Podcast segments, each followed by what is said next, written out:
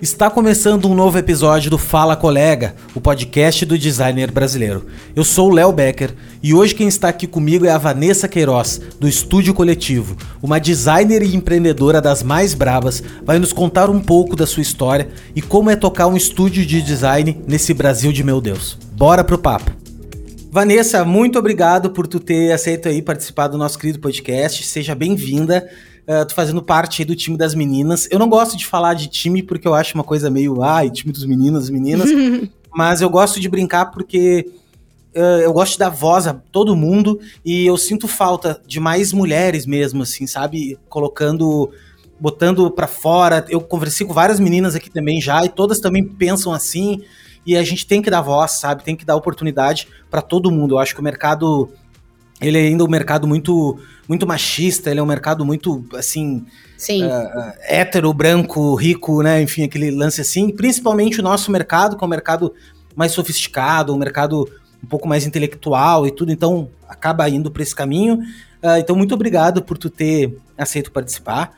Eu te conheço o teu trabalho, dificilmente um designer que tem aí, não tenha vivido numa caverna nos últimos, sei lá, quase 20 anos aí, né, de, de, de trajetória eu também sou um cara bem antigo, assim, comecei a minha carreira muitos anos atrás, quase 20 anos mesmo, só que design em si, da, da a, a maneira de pensar design, eu acabei começando a praticar muito pouco tempo, de verdade, porque design eu acho que é uma, é uma que nem eu vi uma vez uma pessoa falando que é como poker, né? Tu, tu, tu aprende num dia, mas demora uma vida para dominar, né? Eu acho que design todo dia parece que tu aprende um pouco Sim. mais e parece que tu entende um pouco mais a complexidade do que é design e, enfim, né, até onde ele pode ir e, e é isso aí. Então, assim, queria uhum. te agradecer mais uma vez, falar que sou muito teu fã da, da Coletivo também. Agora tu vai falar um pouquinho. Uhum. A minha galera que segue aqui, ela é uma galera uhum. nova, tá? É uma galera de galera de faculdade, galera. Tem, tem os, os macaco velho também já aqui, mas muita gente nova, muita gente de mercado entrando agora. Então eu queria que te apresentasse um pouquinho, falasse um pouquinho aí da tua trajetória, principalmente do lance do empreendedorismo, que tu é uma mulher empreendedora que é muito legal ver uhum. isso, né? É difícil a gente ver no dia a dia. Uhum. E falar um pouquinho de ti, te apresentar. O microfone tá contigo aí. Ah, muito obrigada. Nossa, eu fiquei super feliz com o convite. É, eu acho fundamental ter pessoas que não conhecem. Eu acho isso, isso que dá é, refresco no mercado e eu sou a maior defensora do que você, do que a gente estava conversando antes de entrar online aqui, que é o lance de você conseguir ser didático e conseguir dividir conhecimento e produzir conteúdo para design. Só vai fazer a carreira e a área de todo mundo melhorar. Então, é, eu vou contar um pouco da minha história. Eu acho que vai dar para entender por que, que eu sou assim, né? É, eu acho que é um dos das minhas missões na vida. Então eu que te agradeço o convite, porque eu acho que quanto mais a gente falar de design, mais o mercado melhora e mais é melhor pra gente, pra gente inclusive ganhar dinheiro. Né, que é uma das coisas importantes de e, se viver de design. Tem, não, e que a gente tem um, um super tabu de falar de dinheiro, né? Todo mundo tem. Muito. Ah, vou falar. Cara, e na real, por que que tu trabalha, meu? Sério, sabe? Pra que que tu Sim. levanta da cama? É pra ganhar dinheiro também, né? É Mas isso eu acho dinheiro, que é, é um problema da nossa área em específico, assim como outras áreas também, né? Eu acho que é, a gente não tem educação financeira no Brasil, a gente sai do colégio sem entender disso, a gente entra na faculdade em algumas áreas como design e aprende tudo menos isso. Você não aprende a viver design, você não aprende a vender seu trabalho, você, você aprende, inclusive, se você for um pouco mais técnico ou tiver um olhar menos artístico, você, você é menos designer. E que é bizarro e é ridículo. Então é uma coisa que a gente tem que desconstruir para que mais pessoas possam trabalhar nessa área. Afinal de contas, a gente tem um milhão de especialidades, muitas. Hoje o design ele tá em tudo, né? Ele é um entremeios, assim. Então não tem como você não imaginar design, enfim, falando de dinheiro. É economia criativa, senhor. Mas enfim, você quer que eu comece contando um pouco da onde eu vim? É, eu quero saber assim da criança, né? Eu gosto de é, pegar. É, quem é você na fila do pão, né? É, na fila do. Eu, eu, antes no início eu falava na fila da vacina, né? Mas agora que, graças a Deus, a gente tá na. Quer dizer, mais ou menos. Né? Minha, eu já tomei minha terceira dose, então Ai, nem na bom. fila tô mais. Que bom, que bom. Ai. Bom, é, eu fui uma criança que teve a sorte, no meu caso, de ter tido um pai é, ilustrador. Então, meu pai é da, da, das antigas, que trabalhava. O cara que era ilustrador, ele também entendia um pouco de arquitetura, ele também entendia um pouco de, de design gráfico, ele também entendia de embalagem, de gráfica. Então, ele foi esse cara que, não tendo uma família. É, o meu avô, ele foi educação da. É, é secretário de Educação em São Paulo é, na década de 40, 50. E o meu pai é um cara que nasceu na década de 40, mas que não tinha uma família de universitários. Nem o meu pai, nem minha mãe. Então, é, o meu pai, quando viu que ele tinha o dom para desenhar e que ele gostava muito disso, meus avós pintavam quadro, tela mesmo, é, acrílico tal, ele, junto com meu padrinho, que também era arquiteto, começou a estudar, é, como todo mundo no Brasil que não tem grana, de uma maneira meio intuitiva e né, auto, auto, autoestudo, né, e autodidata. E aí ele acabou é, sendo, começou a fazer Pan-Americana de Arte, que era uma das poucas, é, um poucos lugares que tinham exatamente o que ele queria, que era a criação.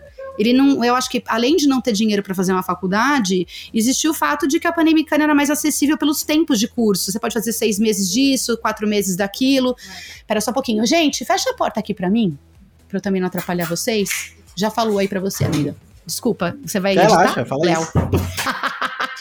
aí Aí é, ele fez essa escola e começou a trabalhar. Ele trabalhou na Brindis Pombo de embalagem. Ele desenvolveu a primeira embalagem do Mac Lanche Feliz no Brasil, quando o Mac veio para o Brasil, contratado por uma agência. Ele fazia também as, as, os apoios de mesa da, que tinha os desenhos do, do, do, da, do jogo McDonald's, americano, né? jogo americano. Ele desenhou um dos jogos de memória da, de bichos mais famoso que todo mundo teve na infância nos anos 80 e 90. E é um cara que morreu pobre, né? Porque não sabia trabalhar com design e ganhar dinheiro. As ideias eram muito mais importantes para ele, fazer um bom negócio para ele era muito mais importante. E eu lembro que para mim foi uma virada de chave. É, ele faleceu em 2016, né? E um pouco antes dele falecer, ele estava começando. Ele, ele, ele, amava o CorelDRAW, então ele é um cara que ele foi evoluindo com as ferramentas. E eu fui para casa dele um dia, ele tinha uma obsessão pela Segunda Guerra Mundial. E eu cheguei na casa dele e estava desenhando um tanque de guerra no Corel, em vetor, que eu juro para vocês, vocês não têm noção da complexidade do desenho. Eu olhei para aquilo e falei, pai que que você tá fazendo? Ele falou, não, um cara tá fazendo um estudo sobre os tanques de guerra da Segunda Guerra e eu tô desenhando porque ele, ele preferia que fosse assim no computador, que era o jeito que ele falava, né? E não à mão. Eu falei, nossa, pai, que bizarro isso, sério. É um grau de, tipo, parece um design japonês, assim, que é o detalhe, né? Sim. Falei, quanto você cobrou para fazer cada tanque desse, pai? Aí ele, 100 reais. Léo. Ai, eu, meu Deus. Eu saí da casa dele chorando e minha mãe falou: O que aconteceu, filha? Eu saí tão triste. E Sim. eu já tinha o coletivo, o coletivo, né, 2016, já tinha mais de 10 anos. E eu cobrando, às vezes, um desenhos de padronagem para publicidade, tipo 10 mil reais, que o cara fazia em 5 minutos, e vendo meu pai há 10 dias fazendo um tanque de guerra para ganhar 100 reais no Coreo. Aquilo me matou. E aí eu, eu parei e falei para minha mãe: nossa, eu definitivamente vou chamar uma consultoria para ajudar o coletivo a aprender a ganhar mais dinheiro. Nós vamos e ser isso... o estúdio mais rico deste país. ainda né? não, tipo, não, ainda mas não, estou mas a caminho. estamos mas gostaria. Não teria nenhuma vergonha de dizer isso, mas Totalmente. ainda não, porque existem muitas variáveis do tipo um trabalho que você tem que acabar fazendo com uma demanda muito alta, então você perde um pouco qualidade, ou você trabalha para marcas, por exemplo, ah, eu faço uma embalagem X, eu tenho que fazer 40 embalagens iguais, e essa não é a nossa pegada, então eu acho que o nosso caminho vai ser mais difícil. Mas fato é que hoje eu sei valorizar o meu trabalho e o trabalho de outros designers, e assim, a minha infância foi muito complicada, né? Eu, eu estudei estudei num colégio de freira e quando eu estava na, na sétima série, meu pai quebrou. E aí ele, eu e a minha irmã, a minha irmã também estava lá, a minha irmã teve que ir pro colégio público e eu continuei só que trabalhando na escola. Então eu trabalho desde os 14 anos. As freiras muito fofinhas falaram: "Tá bom, ela vai ganhar uma bolsa, não só pelas notas boas, mas ela vai ser auxiliar de classe". E aí eu com 14 anos era auxiliar de classe no maternal que eram crianças de dois anos e meio, que no primeiro dia de aula todas choravam juntas, 20 crianças, e eu um chorava junto, porque eu também era uma criança, eu tinha 14 anos e não sabia fazer o que eu fazia com aquele bom bando de gente berrando ao mesmo tempo, aquelas mini pessoas. No final, eu fiquei até os 18 anos trabalhando na escola, até me formar, e me apaixonei por isso, tanto que a minha primeira faculdade foi pedagogia. Mas, como meu pai quebrou, eu não tinha só um emprego com 14 anos, eu tinha dois. Eu trabalhava na escola de dia e à noite eu trabalhava em buffet infantil é, tentei primeiro uma, carre uma carreira de carreta furacão, não deu muito certo, porque aquelas roupas eram é, horríveis para quem não tem coordenação motora, que é o meu caso. E aí eu acabei virando é, auxiliar, assim, de monitor infantil de, de buffet. Então, ia no pula-pula, no brinquedão, ficava na recepção. Desce daí! Ah, desce cuidado, daí, você vai, vai se matar a, a criança. Exato, pegava no bracinho, dava uma apertada, totalmente errado, não façam isso. E Xuxa, pessoal. Assim. Uma coisa, na época que eu trabalhava em buffet, a gente é tão antigo que eu lembro, um dos marcos foi o dia que morreu Mamonas Assassinas. E eu cheguei no buffet e coloquei o disco para tocar e todas as crianças do buffet começaram a chorar. Ai, que horror, tipo assim, trágico. Psicologia zero. Sim. A pessoa não entendia Faculdade nada. Pra quê, né? Imagina. Exatamente. Então, isso é um pouco do meu começo de carreira. Tá, daí tu te formou. Daí assim, e quando é que o design? Bom, daí tu foi indo. Não, eu não me formei. Eu não me formei. Eu fiz pedagogia. Aí não, fiquei te formou revoltada. em pedagogia, no caso. Não, imagina. Eu fiz um ano na PUC. Um ano. Uhum. E aí eu amei, mas eu não entendi aquelas pessoas que faziam PUC comigo. PUC é uma escola muito elitista, né? Uma faculdade Sim. cara. Eu não conseguia pagar. Eu era, eu aí eu já estava trabalhando. Eu era recepcionista numa escola de inglês, ganhava tipo 250 reais. Trabalhava de final de semana e à noite ainda para o buffet, porque eu fiquei com essa carreira de buffet durou uns seis anos, assim. Nossa! Pra ganhar um extra. É, Sério, cara? Pra ganhar dois salários, né? Porque claro, claro, fazer acontecer. Ganhava 200 reais e a, a faculdade era, era quase mil. E aí, eu não, e aí eu, as minhas colegas de classe eram meninas, assim, tipo, que a gente hoje brinca loirodonto, nada contra, mas é um estereótipo, né? É, todas com BMW e eu pegando três ônibus para chegar na faculdade para fazer algo que não era o que eu queria, porque eu prestei publicidade, porque design não tinha ainda e prestei isso em 95. E prestei pedagogia. Entrei em pedagogia falei, eu faço pedagogia. Se eu não curtir, eu transfiro para design. Ou para publicidade, no caso, na época, né? Porque eu não queria fazer desenho industrial, porque eu não queria fazer é, produto. Eu sempre quis design gráfico. Bom, aí quando eu fiquei revoltada que eu não conseguia fazer, assim, fiquei muito puta da vida, mandei todo mundo a merda e falei, não vou mais fazer faculdade, eu não acredito, faculdade é só pra gente rica nesse país, se eu não entrasse na USP, como é que eu ia fazer? Então eu vou trabalhar. E aí eu continuei trabalhando, eu tive nove empregos antes de abrir o coletivo, até o momento em que eu estava trabalhando na Suzano de papel e celulose, já tinha passado, eu nunca pude trabalhar na nossa área porque pagava muito mal. Ah, papel e aí até eu falei, ali, né? Papel tava mais ou menos, né, dentro do trabalhei em gráfica rápida, eu fui lá tentando, né? Fui, fui atendimento em gráfica rápida, fui ser, depois que falaram, ah, ela, é, ela é ligeira, colocaram de atendimentos de produção. Aí eu fui para essa pra gráfica para Suzano de papel e celulose. Trabalhei na revista Hardcore Surf, trabalhei em marketing de do MyWeb, minha TV agora tem internet. Eu fui assim, cara, eu fui experimentando. Do alfinete é, ao foguete. Exato. Aí quando eu cheguei nesse na Suzano, o meu chefe me deu de aniversário um livro do Andy Warhol e falou assim para mim: lê esse livro. E daí tava escrito assim: Van, volta pra faculdade. E aí aquilo me emocionou muito. Eu falei, nossa, tipo, por que, que o meu chefe, o Locatelli, eu falo em todas as calls, em todos os lugares, sempre falo dele, falo, Locatelli, te amo, apareça, porque eu quero saber onde você tá. Quando ele falou aquilo, eu falei, eu vou prestar a faculdade de novo, gente, eu vou fazer design. Porque o design já estava começando a despontar, isso já era 99, né, 2000. Internet aí... começou a, né, começou a rolar mais acesso à informação, né? Tipo, começou a Exato. Aí o que, que eu fiz? Voltei pro cursinho, fui fazer ângulo, eu e minha irmã pagando, né, para fazer. Minha irmã entrou na Belas Artes e faz artes plásticas hoje, fez artes plásticas e hoje ela é muralista. Ela pinta casa, quarto de bebê tal. Nossa, eu falo, ela que é a verdadeira empreendedora da família, porque ela só teve negócio desde que ela começou a trabalhar. E eu sou aquela que adora um grupinho, né? Eu gosto de quando me levam junto. Vamos, gente, sabe? É só que. que era, tu jogava Vamos! vôlei, é, jogava é, vôlei, não jogava tênis, né? joga, né? Tipo... Eu jogava vôlei na escola, exatamente. É, eu era levantadora, vôlei, inclusive, que é, levantava a galera. vôlei, tá ligado? É comigo, velho. Jogo de futebol nunca gostei, mas assim, jogo sozinho não é para mim, velho. No negócio é time. Eu, é, time, eu também. Eu, eu também. E eu, e eu inclusive, gostava, gosto ainda, gostava muito de futebol. Aí, é, quando, quando eu entrei na Embi Morumbi, eu entrei porque eu prestei Mackenzie e Embi. E Mackenzie tinha desenho geométrico. Eu falei, eu odeio matemática, eu não vou fazer essa merda. E a Embi tinha cinema, tinha história da arte, história do design, história. E o caralho, é isso que eu quero. Tipo assim, eu vou entrar na Embi e outra. Eu, eu trabalhava no, na Suzano, eu viajava muito. E eu trabalhava em Osasco. E da minha casa tinha que pegar um fretado que demorava uma hora para chegar na fábrica. Eu trabalhava já na fábrica. E a fábrica entrava às sete horas, saía, era assim, muito cansativo. Eu falei, não, a Embi ainda é na Vila Olímpia. Então eu morava em Moema, né? Falei, é perto da minha casa, vou, vou estudar lá.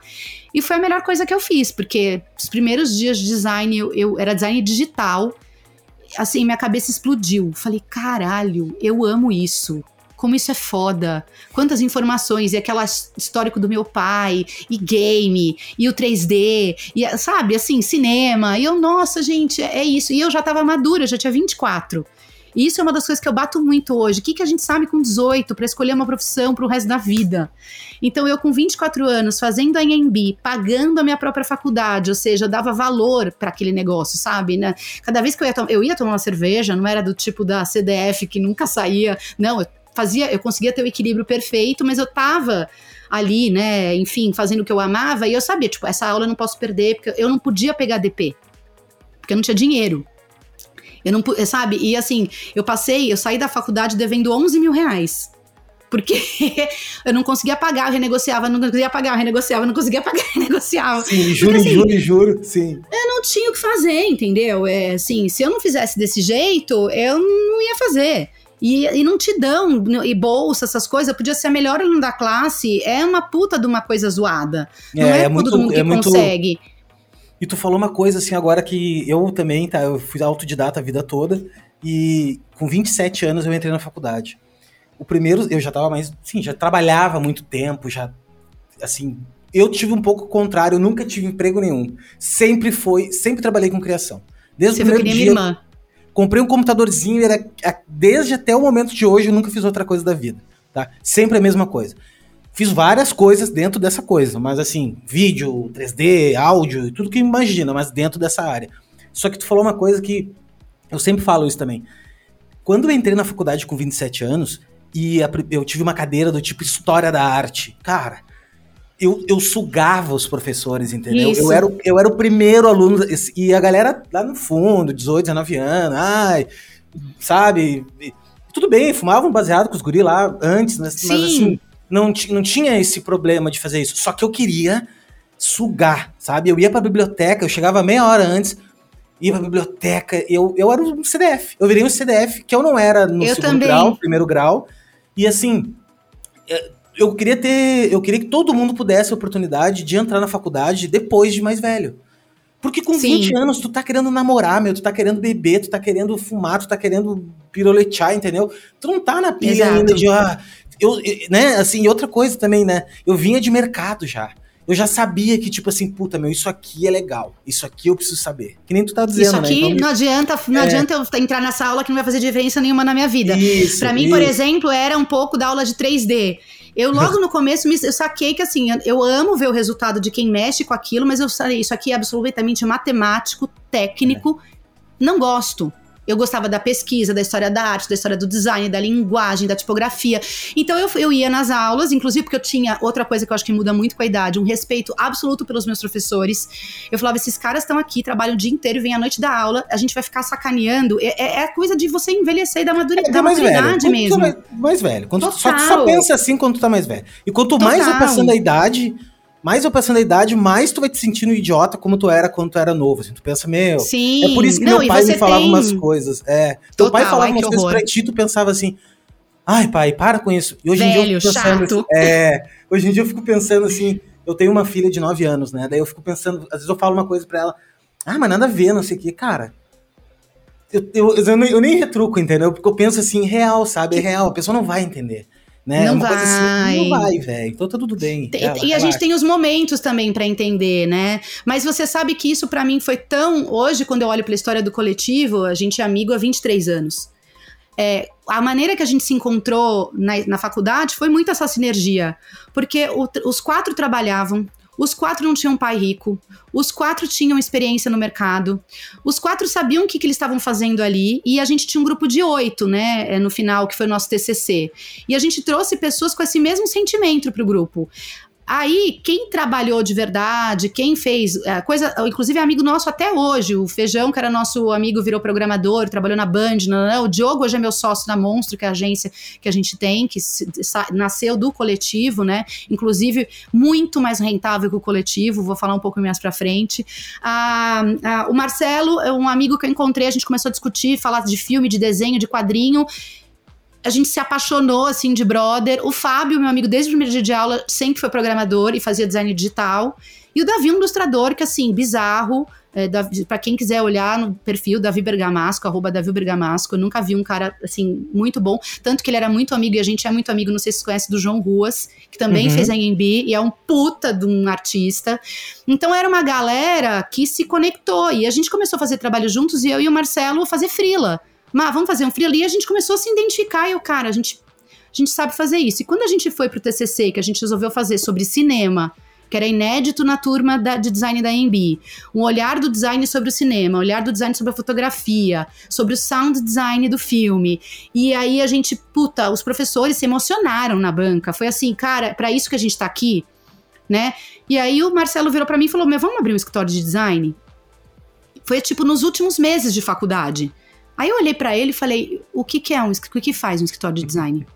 Para você ter uma ideia, eu entrei na faculdade, você sabe o que era JPEG, gente. Eu não tenho nenhuma vergonha de falar isso. Não, eu não sabia. Que... Sim, sim.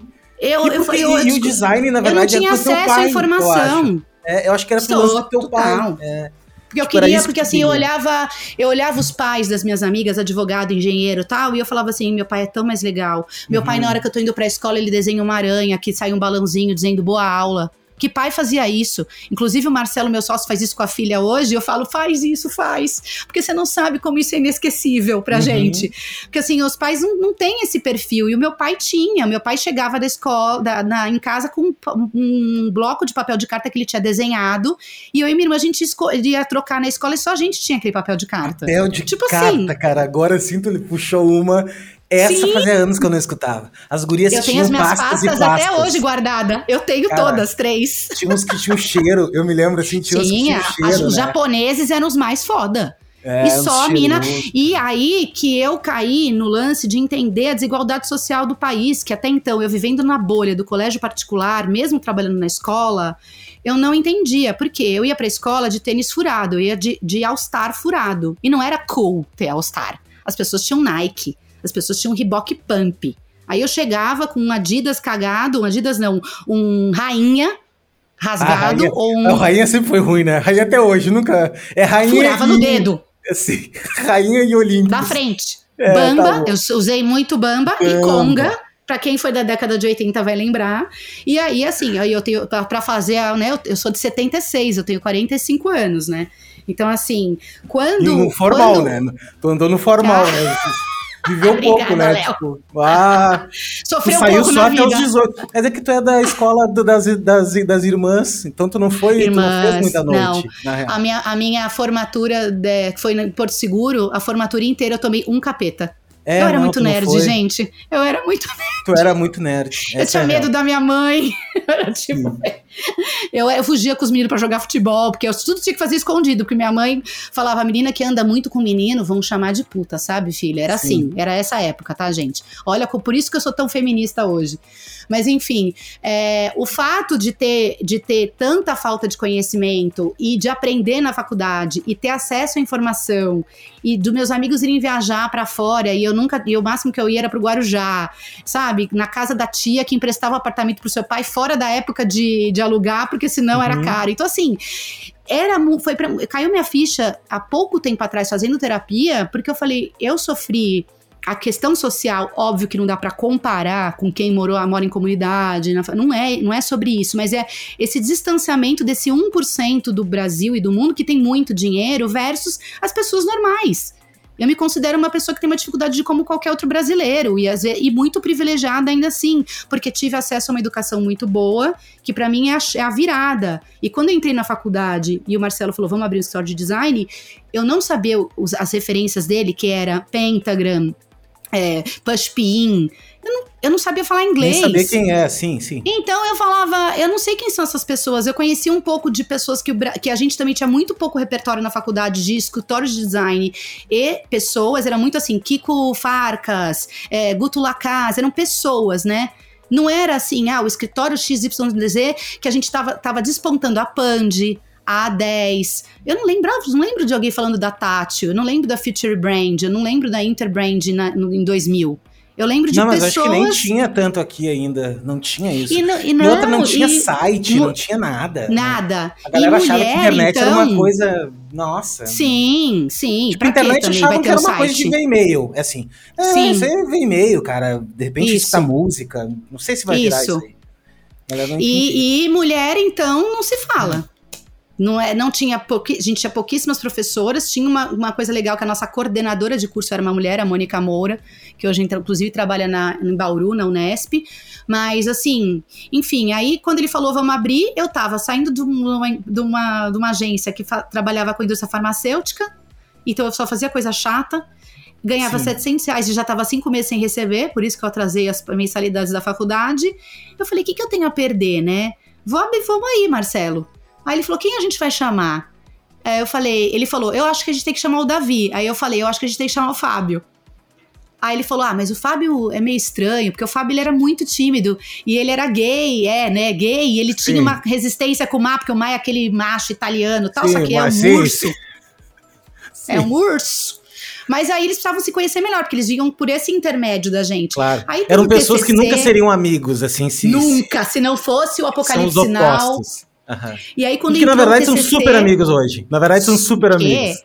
E Sim. todos os gostos em comum, videogame, quadrinho, cinema. E aí a gente se juntou e aquilo foi uma explosão que eu falo que só deu, só dá certo. Hoje eu considero eles meus irmãos, assim, ou os meus maridos, que eu brinco que eu tenho quatro maridos, o Tomás e mais três.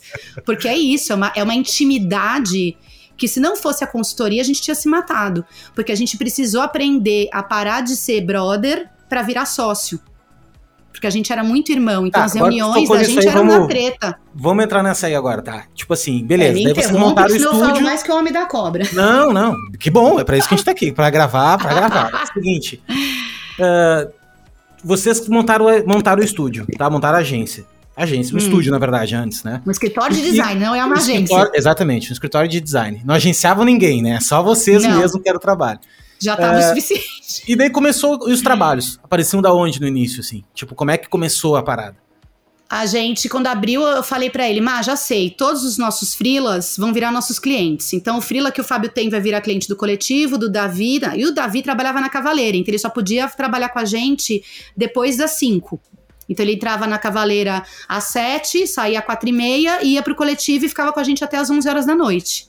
E aí a gente alugou uma sala no, no fundo dos estúdios Ford Models, que tinha lá em São Paulo, na Vila Olímpia. Alguém indicou pra gente. Não tinha janela. Ele era um estúdio que era para gravar som, nunca usaram, então tinha umas caixas de som no teto. Só que ele não tinha luz do dia, assim, um calor desgraçado. A gente instalou uns ar-condicionados e em cima moravam uns gatos, assim, porque era uma tela, um, um, teto de amianto e a gente ouvia a gataiada transando, miando, chorando, parindo e, um e bafo, mijando, calorão, mijando sim. na nossa cabeça. Porque o xixi do gato saía do telhado e entrava pelas caixinhas de som que caíam dentro do nosso escritório. Então o, o estúdio cheirava xixi de gato que cheira CC. Não sei se vocês já sentiram, Sim. mas é péssimo. E foi indo. É. Daí, mas foi indo. E aí. aí como é que, uma, só uma perguntinha, abre um parênteses. Como é que vocês fizeram? Porque eu já tive essa experiência. Como é que vocês fizeram? Quando vocês botaram para dentro os freelas para dentro, como é que vocês fizeram uhum. essa divisão de grana versus. Porque assim, ah, um freela daqui a pouco era maior que o outro. Uh, e daí um trabalhava de repente mais com. Como é que. Porque isso aí dá um sururu, né? Isso aí geralmente dá, dá, dá briga. Dá é quando, quando a sua meta final é o dinheiro no primeiro momento. E o nosso nunca foi o dinheiro a gente entendeu que para o escritório, todos os que a gente olhava que tinham sucesso, o portfólio era muito foda. Então, para isso acontecer, a gente ia ter que construir isso junto. Então, o freela mais caro era o meu. Eu atendia a revista Festas Infantis. Por conta do meu. Aí Por começa conta do a galera, networking, gente. Então, meu primeiro trabalho era fazer o quê? Anúncio da Sandy Junior Cover, do Pula Pula, né? Então, eu falava, gente, o meu é o que dá mais grana, mas não vai virar nosso portfólio at all. Não tem condições. É a vaca e leiteira. Aí, vendemos o site para eles, começamos a fazer os anúncios. Eu comecei a pegar todos os anúncios, porque eu pegava só alguns que eu dava conta. Então, naquele momento, eu comecei a pegar todos. E a partir do momento que eu peguei todos, eu precisava de mais pessoas fazendo. Aí, a revista Festas virou o primeiro Frila. É, os meninos foram trazendo deles e a gente decidiu num papel de pão que era 25% para cada um. Boa. Não interessa quanto dinheiro entrasse, nem quem era. E que a gente ia ficar um ano trabalhando sem CNPJ pra gente ver se dava certo. Então a gente usou a nota, a, a nota do Fábio, o Fábio trabalhava na AstraZeneca, de, pediu demissão, pegou o último salário dele, virou nosso fluxo de caixa. O aluguel era 700 reais e a gente topou durante um ano ganhar 100 reais de Prolabore. Isso em 2003. E vocês moravam com os pais, né? Quem não morava voltou. Porque eu li uma entrevista tua, eu vi uma entrevista, acho que a, não sei, eu dei uma lida, né? E disse que, cara, vocês rolou porque, cara, vocês tinham, né, morando com os pais não, ainda. Virou, a gente andou pra trás 10 casinhas no jogo da vida. Eu já tinha 27 anos. E eu falei, eu vou morar com a minha mãe, porque a gente, eu escolhi ter uma empresa e não tenho sócio investidor. Era nós quatro, entendeu? E aí a gente pegou as cadeiras de casa, eu tinha recebido de pagamento do meu último emprego um, um computador, porque até então eu não tinha, eu só usava o computador da faculdade, porque na minha casa o meu pai usava o meu computador para trabalhar. E eu tinha que esperar ele liberar o meu computador para poder usar, porque era toda aquela questão de respeito e tudo. E eu, tá bom, pai. Não podia nem entrar na internet de escada, que minha mãe xingava, tinha que ser meia-noite. Todos os jovens nessa época viveram Sim. isso. Ou né? sábado. Sábado é depois das duas da tarde. tia, sai da internet. É, o barulho, exatamente né? E aí eu, o, a, gente, a gente definiu quem iam ser esses trabalhos e a gente dividiu. Todos desenhavam, o Fábio programava e eu, além de tudo, era atendimento. Porque eu tinha mais perfil. E aí hoje eu entendo, e eles também, que era super machista isso na época, foi ridículo. Eu, ah, porque a Vanessa fala mais, porque a Vanessa é mulher, então a Vanessa vai fazer o atendimento. Vocês chegaram depois de velhos que era super machista. Mas é que é real mesmo, cara. É uma coisa Mas é machista. porque eu tinha três sócios homens. Você acha que eu ia sentir é. que eu tinha um ambiente machista? Impossível. Total, eles eram é. meus irmãos. A gente, eu era tratada de igual para igual, mas ao mesmo tempo, algumas coisas, por exemplo, eu era a única menina. que mora... É tipo coisa de menina, né? Total. Ah, eu era uma das Deus. poucas que dava chilique por causa da sujeira. Eu falava, Sim. gente, é proibido cagar na sala. Vocês estão entendendo? Vocês querem ir no banheiro? Vocês vão fazer lá embaixo. Vocês são três meninos, a casa, a, o banheiro fica fedendo e a sala não tem janela. Então eu era a que me preocupava com isso. E, e posso falar, até a gente, até hoje eu sou essa pessoa. Porque é, é natural da gente. Eu falo, manda a faxineira no escritório porque precisa fazer faxina que vai vir cliente. Gente, quem tá regando as plantas? Eles, gente, a gente tem um milhão de plantas. Elas todas estariam mortas e enterradas Sim. se dependesse deles hoje. Eles não nem. Eles só querem tocam. tirar foto pro Instagram das plantas, mas ninguém cuida é, das plantas. Ninguém cuida. E aí, esses, esses trabalhos foram dando muito certo. A gente começou a fazer um portfólio, um site do escritório que ninguém achava nosso portfólio, proposital porque a gente só tinha cliente tosco e não dava para mostrar que aquilo era nosso trabalho. Aí a gente começou a produzir os nossos próprios posters e as nossas coisas e começou a minar o, o escritório de portfólios de coisas nossas que uhum. não era para nenhum cliente. Aí a gente começou a fazer muito é, anúncio, de, anúncio de revista, não, desenho para revista. Naquela época a gente fazia abril, né? Que pagava super mal. Imagina, três páginas de ilustração, 200 reais, umas ilustrações super complexas.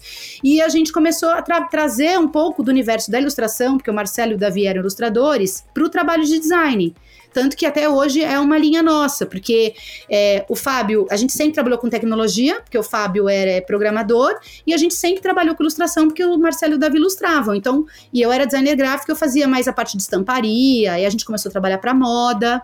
Quando a gente chegou num número de trabalhos nossos pessoais grande, a gente teve uma entrevista na China, uma revista chinesa achou o nosso site, e aí foi uma matéria de 10 páginas falando sobre o coletivo. E aí, na sequência, o Nando Costa, do site Brasil Inspired, chamou a gente, morava nos Estados Unidos, e falou: Eu quero trazer uma. fazer uma exposição virtual dos trabalhos de vocês. Me mandem os pôsteres, os cartazes que vocês mais gostam, que esse mês vai ser o mês sobre o estudo coletivo. Quero que vocês falem um pouco de vocês. Isso era 2004, 2005. A gente tinha um ano e meio de escritório. A gente já estava ganhando uns 400 reais por mês. Quatro vezes mais Meu carro foi pro uhum. pátio IPVA atrasado, andava com roupa rasgada. O, o IPVA do, do Escort atrasado. Não, a gente era um, era um Celtinha cab, cabrito, mas era. A gente era os favelados do design, porque a gente não tinha. Tanto que eu fui uma reunião hoje que eu nunca mais vou me esquecer, numa marca, e a, a, a moça acabou a reunião, ela falou: olha, adorei o trabalho, o trabalho de vocês é impressionante, o, o, o lookbook, o catálogo que vocês uhum. criaram para minha marca é lindo. É, só que, posso falar uma coisa? Hoje está tendo bazar de, de, funcionário. Você não quer descer lá embaixo comprar uma camisa, umas blusinhas para você? Essa sua blusa tá cheia de bolinha. Então, Ai, assim. Cara. Eu vou abrir uma, cara, eu vou abrir uma então, que eu tinha um Corsinha caindo aos pedaços uma vez. E eu fui num. Mas eu sabia que era caindo aos pedaços, mas até então tudo bem, tu vai na, na reunião, não, não, ninguém vai andar contigo. E o cara me uhum. pediu uma carona, cara. Assim. Ai. Ah, Isso. meu, e o vidro, aquele assim que o vidro, o vidro do lado eu tinha que fazer Ele com a mão. cara, e eu fui, dei uma carona pro cara até o aeroporto, assim, um calorão que não funcionava o ar. Naquele momento ali eu, eu vi, foi uma virada de chave também para mim. Aquilo ali também me deu uma, uma, uma, uma visão de que assim, tudo bem que as coisas não importam, então tudo bem que, ah, cara, eu quero andar com um relógio legal, não importa. Mas tudo é comunicação. Tudo. Tudo é comunicação, entendeu? Tipo, Tudo. se eu tivesse alugado um carro, velho, aluga um carro, 150 pila no dia fosse um, um, gol, velho, entendeu? Não precisava ser uma BMW. Não precisava ser, um exato. Gol, é, um golzinho novinho Existe um ali pouco, mas isso a gente aprende na vida, né, Léo? Eu acho velho, que é, a menina, a menina quando ela falou aquilo, na hora eu não me liguei, eu inclusive desci, comprei umas blusinhas, porque eu só pensei assim, meu, não, não, eu pensei assim, bazar, essa roupa de mil reais deve estar tá por 10. E tava, e eu falei, caralho, Sim. tanto que depois eu me fudi, porque eu, a gente atendeu muita marca feminina e eu fiquei não, mas ela falou das bolinhas, meu, mas vai, falou, ela falou só que quando eu cheguei no coletivo, de volta, eu contei para os meninos, tal, fiquei puta da vida, depois eu pensei, mas espera, tem uma questão aqui também. Existe uma questão de postura que quando eu me apresento é, com cabelo sujo, é, sabe, maltratada, lá, a sensação que você dá para cliente é que você vai entregar o trabalho também com aquilo. Uhum. É uma coisa, é, é, ela nem pensa naquilo. É implícito né? isso, é, é. Eu brigava muito eu brigava muito no escritório, desde a salinha sem janela até hoje, porque eu falo, gente, tem que estar tá limpo, tem que estar tá arrumado, tem que estar tá organizado, porque não dá para uma pessoa chegar na tua casa e tá, sabe, cueca na sala, tal. Se for seu melhor amigo, foda-se, mas um cara que vai fazer um julgamento de você, por mais que você não queira, por mais que você ache isso ridículo, vai ter um pré-julgamento. Então, deixa mais ou menos, né, aparecer o teu propósito e etc. Não precisa, como você falou, que nem a gente ganhou Leão de Prata em Cannes, né? É, para um projeto adverse. E aí, quando a gente ganhou o prêmio, veio o preço do prêmio. E a gente, é, como a agência ganha o troféu, quem quer comprar pode comprar. E era 1.500 euros. E aí a gente estava parado com um monte de coisa para pagar. É, Sim, que dá 10 mil reais quase, né? Tipo, assim. Dava 14 mil. Décimo terceiro de funcionário, máquina de funcionário para trocar, cadeira. Aí eu parei para os meninos e falei, gente, eu tive uma ideia. Vamos fazer um porta-retrato do prêmio? Eu não vou gastar 14 mil reais nesse troféu para mostrar para inglês ver, gente. Foda-se esse troféu.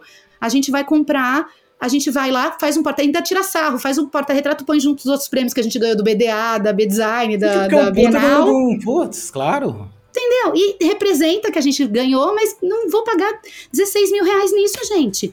É. Não, eu não me conformo, entendeu? É. Então, é, a gente ainda tem um pouco esse pensamento, que alguns podem achar caipira, não mas não, assim, mas a é gente tá. sempre mas, foi mas, tradicional nesse sentido, né? Mas eu acho que nem é tradicional. Eu acho que é o seguinte, ó. É que nem tu vê, tu ouvir, nada a ver, mas tu ouviu o, o cara da do Geração de Valor lá, o Flávio Augusto falando.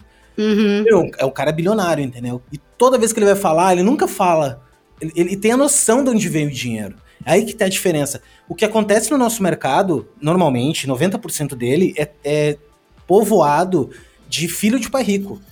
Que daí Sim. é o seguinte, meu, ah, filho de pai rico, o cara já sai de Mac, o cara já sai de, de, de, de, com um andarzinho bonitinho, já sai tudo bonitinho. Aí, meu, é tranquilo tu pagar 20 mil reais pra uma. A geladeira do cara custa isso na casa dele, entendeu? Quando tu vem de baixo, classe média baixa, assim mesmo, que nem a gente, assim, que eu nunca teve nada. Eu nunca me faltou nada, graças a Deus. Sempre falo isso. Mas nunca tive roupa de marca. Minha mãe me diz.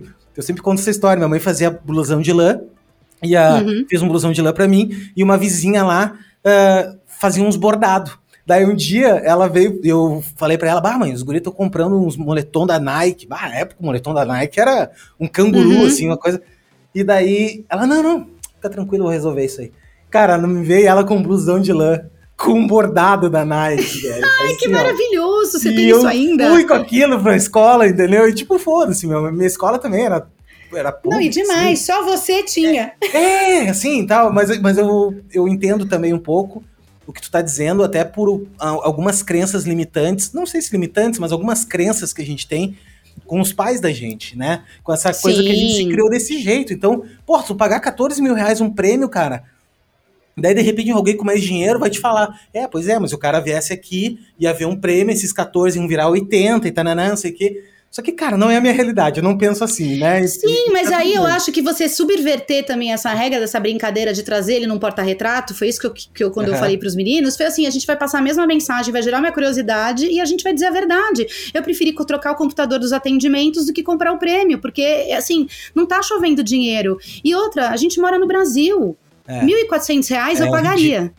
Não, 1.400 total, reais eu vale pagaria. pena. Agora, 1.400 euros, que virar 14 mil reais, eu não vou pagar, desculpa. É assim, sabe? É, você vai deixar, por exemplo, de ajustar um salário de um funcionário, que aquilo vai mudar a vida dele pra comprar um prêmio. Então você bota tudo, pra pra nós quatro, tudo isso entra numa discussão. E eu acho que a gente é de uma geração que são empresas muito mais humanas por conta disso. A gente se fode mais, a gente perde mais. Quando eu falei pra você da Monstro e do coletivo, por exemplo, é, só terminando um assunto, o É, trabalho da Brasil. Uhum. O trabalho da Brasil Inspired, é, a exposição, nos trouxe uma ligação de um cliente de- dos Estados Unidos, o Caio, que pediu pra gente, me ligou e falou: tudo bem, vocês trabalham com, com PDV, com, com campanha? Sim, a gente trabalha. E a gente, eu não sabia nem o que era PDV quando ele falou PDV no telefone. Aí Sim. ele falou. Sim, sim, falei, claro. Foi É. atrás dele no Google. Aí ele falou: é, não, é porque eu tô falando aqui é, da Trace Lock e eu tenho uma campanha da, dos X Games pra, pra Mountain Dew, queria saber se vocês querem fazer. E aí eu gelei, falei: "É, sim, quero. Daí ele falou: como eu pego um orçamento? Eu falei: você pode ligar daqui a pouco? Eu desliguei o telefone desesperada. Não sabia nem cobrar. Eu fazia revista, eu fazia 70 reais o anúncio. A gente fazia site a 700 reais. Então, assim, como é que eu vou cobrar um trabalho para Pepsi? E ele falou: vocês trabalham com refrigerante? Eu falei, aí, inclusive, todas as histórias do coletivo tem muito esse fio condutor, e até hoje eu faço isso. Porque eu- quando ele falou refrigerante, eu falei, festa infantil tem refrigerante, sim, a gente trabalha. Claro. Tipo assim, desculpa, o que quer dizer essa pergunta? Entendeu? Se eu já fiz 40 embalagens de refrigerante, óbvio que não. então, sim. assim, qualquer coisa que eu respondesse, eh, eh, podia dar, né? Eu falei, sim, sim, trabalhamos. E aí ele passou o briefing, aí eu falei pros meninos, eu acho que a gente tem que cobrar uns 250 dólares. E aí, eu, tipo assim, cara, eu tô falando de fazer todas as dos desenhos de ponto de venda do, do- dos X Games de verão com a Hannah Teter e o Sean White. Os maiores snowboarders do mundo. Eu não tinha essa noção, eu não sabia É. quem eram esses seres humanos. Eu não sabia direito o que, que eram os X Games. Então, assim, eu sabia que era uma competição foda, com uma linguagem de skate na minha cabeça que era incrível, mas eu nem era fã desse tipo de esporte. Então, e assim. tu passou né? 250 reais.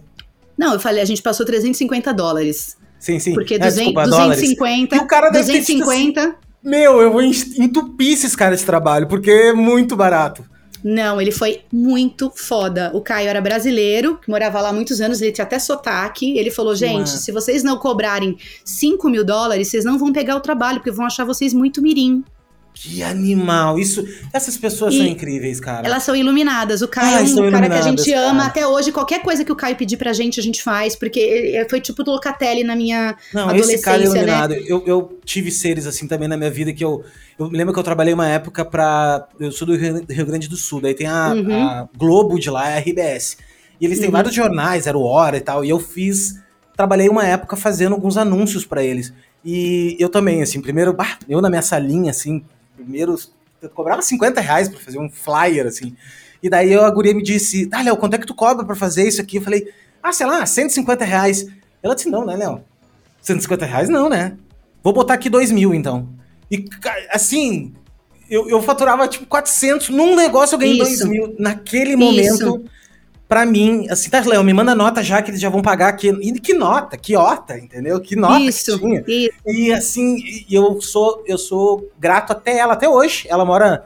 Até hoje, eu converso com ela, a gente troca ideia e. e é uma pessoa iluminada, realmente, são pessoas do bem, entendeu? Pessoas que estão ali pra, pra, pra te ajudar. E aquele momento ali, quando ela falou 2 mil, mudou totalmente a minha carreira.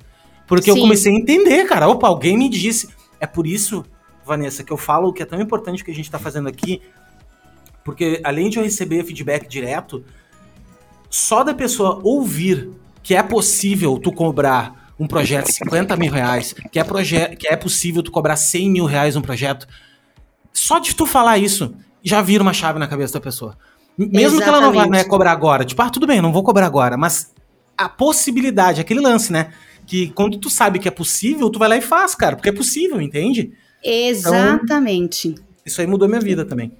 Para mim também. Você perguntou então qual foi a nossa história. Essa é a grande virada. Quando a gente começou a trabalhar para Trace Lock, que a gente fez X Games de verão, X Games de, de inverno, lata da Pepsi Max para Oceania, Ásia, Estados Unidos.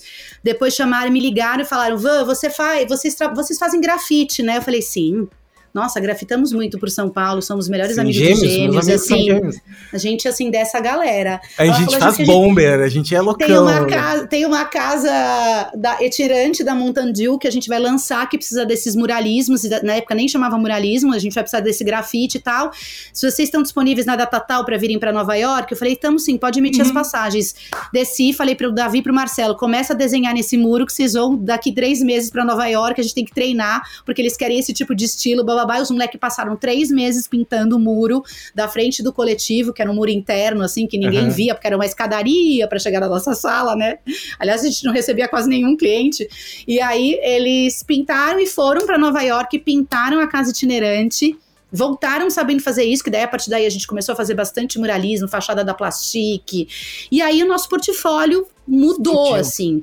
E aí começou indica e a gente só fazia trabalho para fora. Para dentro ainda a revista Festas, nenhuma agência de publicidade recebia a gente porque quem é coletivo? Quais são os nomes dos diretores de arte? Não, não é. tem diretor de arte, só tem designer. Não, mas é. ah não, então a gente não vai nem te atender.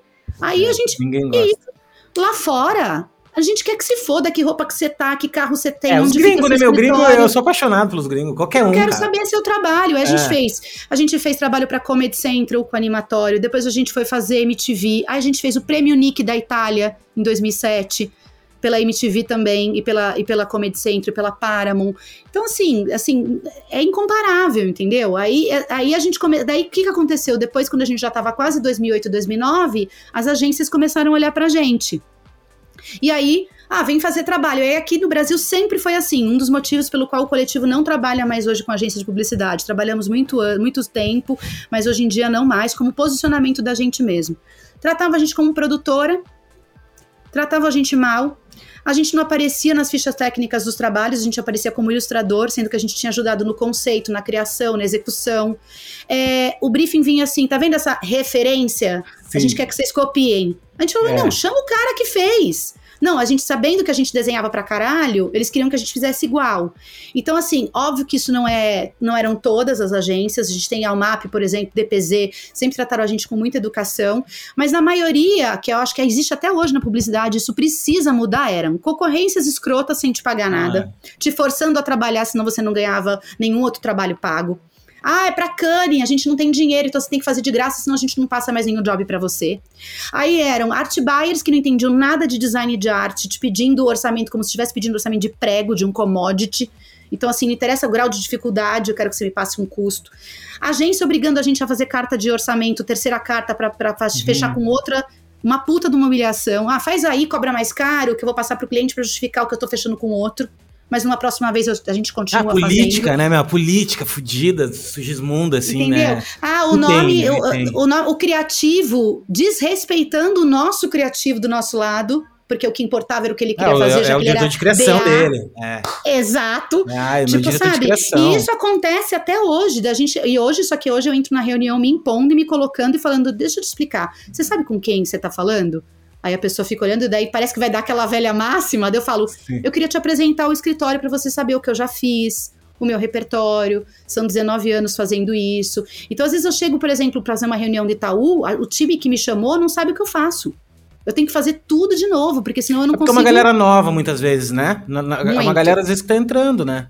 Ou velha que não, que não se atualizou também, né? Tipo... Mas mesmo a nova que tá entrando a velha, eu acho que é de bom tom você saber com quem é o seu interlocutor. Ah. Quem, quem é esse cara? Porque eu lembro quando eu era mais nova, eu fazia muito isso, né? Então, é, oi, se apresenta, o que, que você faz? Porque assim, pra gente poder né, trabalhar no mesmo nível. Então, quando o cara trata a gente como uma produtora, que é com aquele fornecedor que tá entregando trabalho, foda-se, é muito escroto. Entendeu? E fora Porque, a tipo, volatilidade dos trabalhos também, né? Tipo, ah, faz aí o Dia dos Pais, Dia dos Pais, ah, uma grande campanha no Dia dos Pais, mano. Ah, Dia dos Pais, mano, sabe? Quanto Sim. Dia dos Pais tu já não fez na vida? Quanto Dia das Mães tu já não fez na vida?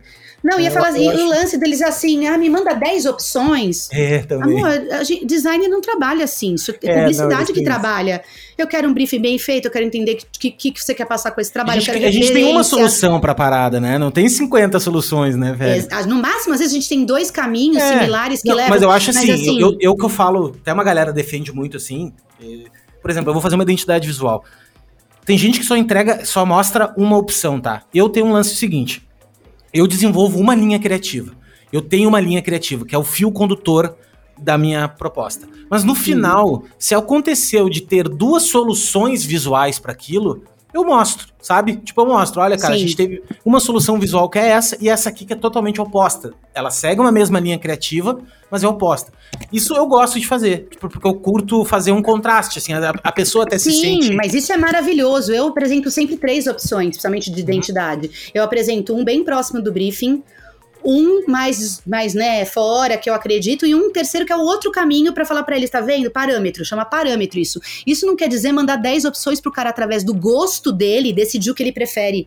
Até porque por exemplo, eu não sei se você faz isso também, que eu falo para todo mundo faça, é antes de desenhar, traz um moodboard. Traz o cara pro teu repertório, apresenta a linguagem. Você trabalha com isso. Ele não. Se você não fizer isso, ele nunca vai entender onde você quer chegar. Aparecer depois de um mês sem trazer o cara pro jogo com um trabalho assim, toque, você acha disso? É a maior cagada. Entendeu? É muito difícil isso dar certo. Não. E a gente Val, aprendeu isso também tomando no cu e. Entendeu? Val, eu é. acabei de anotar aqui o tempo certinho, porque esse vai ser a fala. Eu sempre pego um pedacinho das falas, né? Tu teve várias, uhum. mas essa. Porque é o seguinte: existe uma escola, uma escola, entre aspas, na internet, de que eh, tu não deve apresentar mais de uma opção para o cliente. Porque não. daí eu fico pensando o seguinte, eu sempre pensei o seguinte, tá, vamos dizer então que é tu que manja, então quer dizer que é tu que manja do serviço do cara, né, do trabalho Isso. do cara. É tu que vai conviver com essa merda o resto da tua vida, porque é o cara que tá te pagando, que vai conviver com essa solução. E quer dizer então que tu, tu vai lá, faz umas perguntas, vai pra caverna, volta 30 Isso. dias depois e tu quer acertar de primeira ainda quer, quer tudo não, isso. É, to, é uma roleta russa é uma fazer roleta isso. Russa, é muita mano. embelicidade, que, que, você apresenta. Tcharam! Esse é o é, Olha só o que eu pensei, o cara, porra, meu, não é isso. O que, que eu faço? É muito simples, eu falo para todo mundo. É assim, ó. Faz um briefing, beleza? Beleza, vai para casa. E pesquisa, velho. Sim. Pesquisa, vai no Google, vai no Pinterest, vai no Behance, vai Não, e você, assim, grande lance de um bom briefing é você saber fazer as perguntas certas. É. Começa assim, qual é o objetivo desse projeto? Isso, isso é uma coisa que eu bato na tecla no coletivo, com tanto na Monstro, que é a agência, quanto no coletivo. É, gente, qual é o objetivo? Porque assim, se o objetivo for conquistar a Oceania, mas seis continentes a sua escolha, você já sabe para onde você tá indo.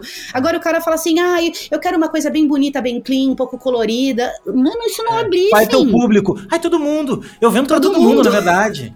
Cara, como assim, velho?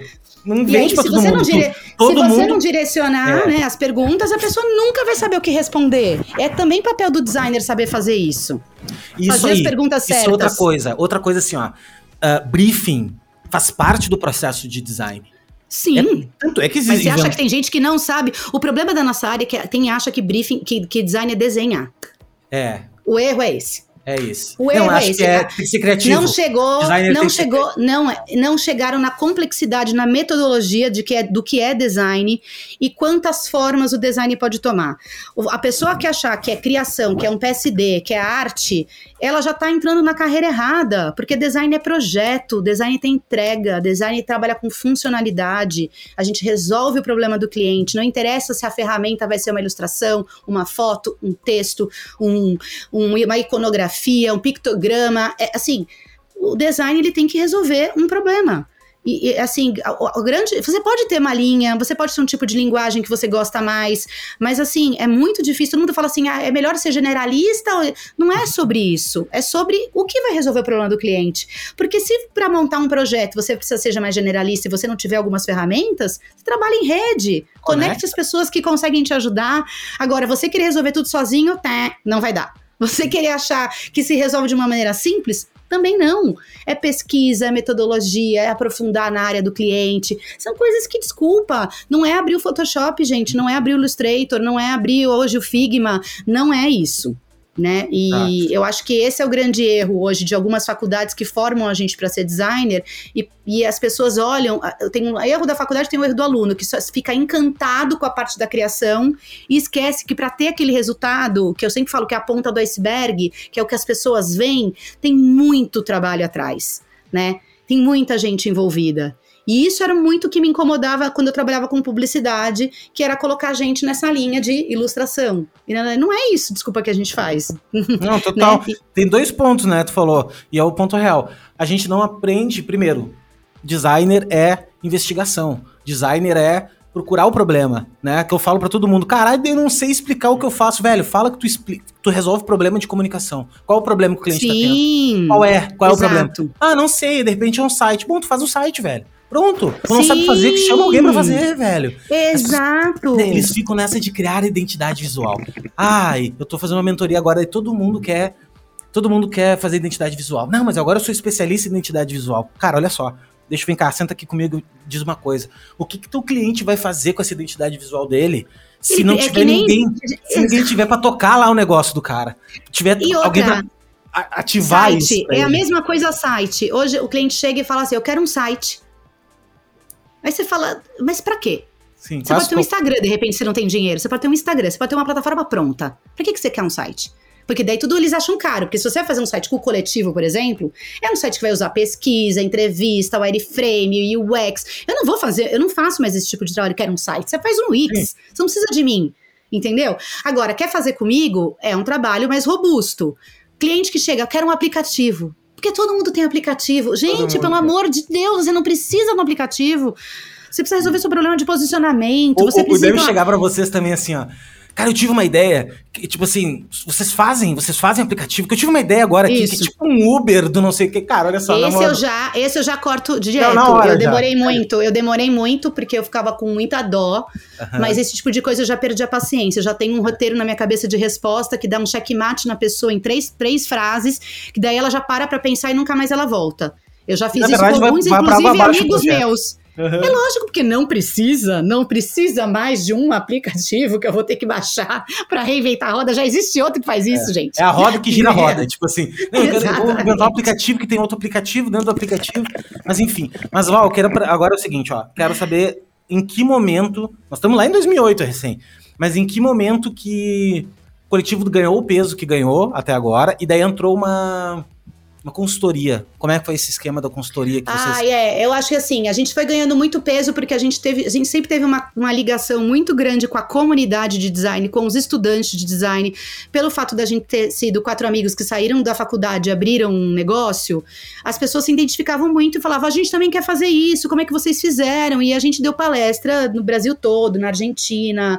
Em 2009 a gente foi para a Argentina palestrar para 5 mil pessoas, né? Então foi assim, é, a gente foi crescendo e sempre estando junto com as pessoas, inclusive estando até hoje. Eu faço questão de palestrar em faculdade, evento que não é pago, né? Hoje em dia eu já cobro cachê, que é uma coisa que também eu não cobrava, e hoje em dia eu falo, pô, esse cara tá ganhando em cima de mim, da minha expertise, da minha fala, né? por que, que eu não tô cobrando? Mas até pouco tempo atrás, não.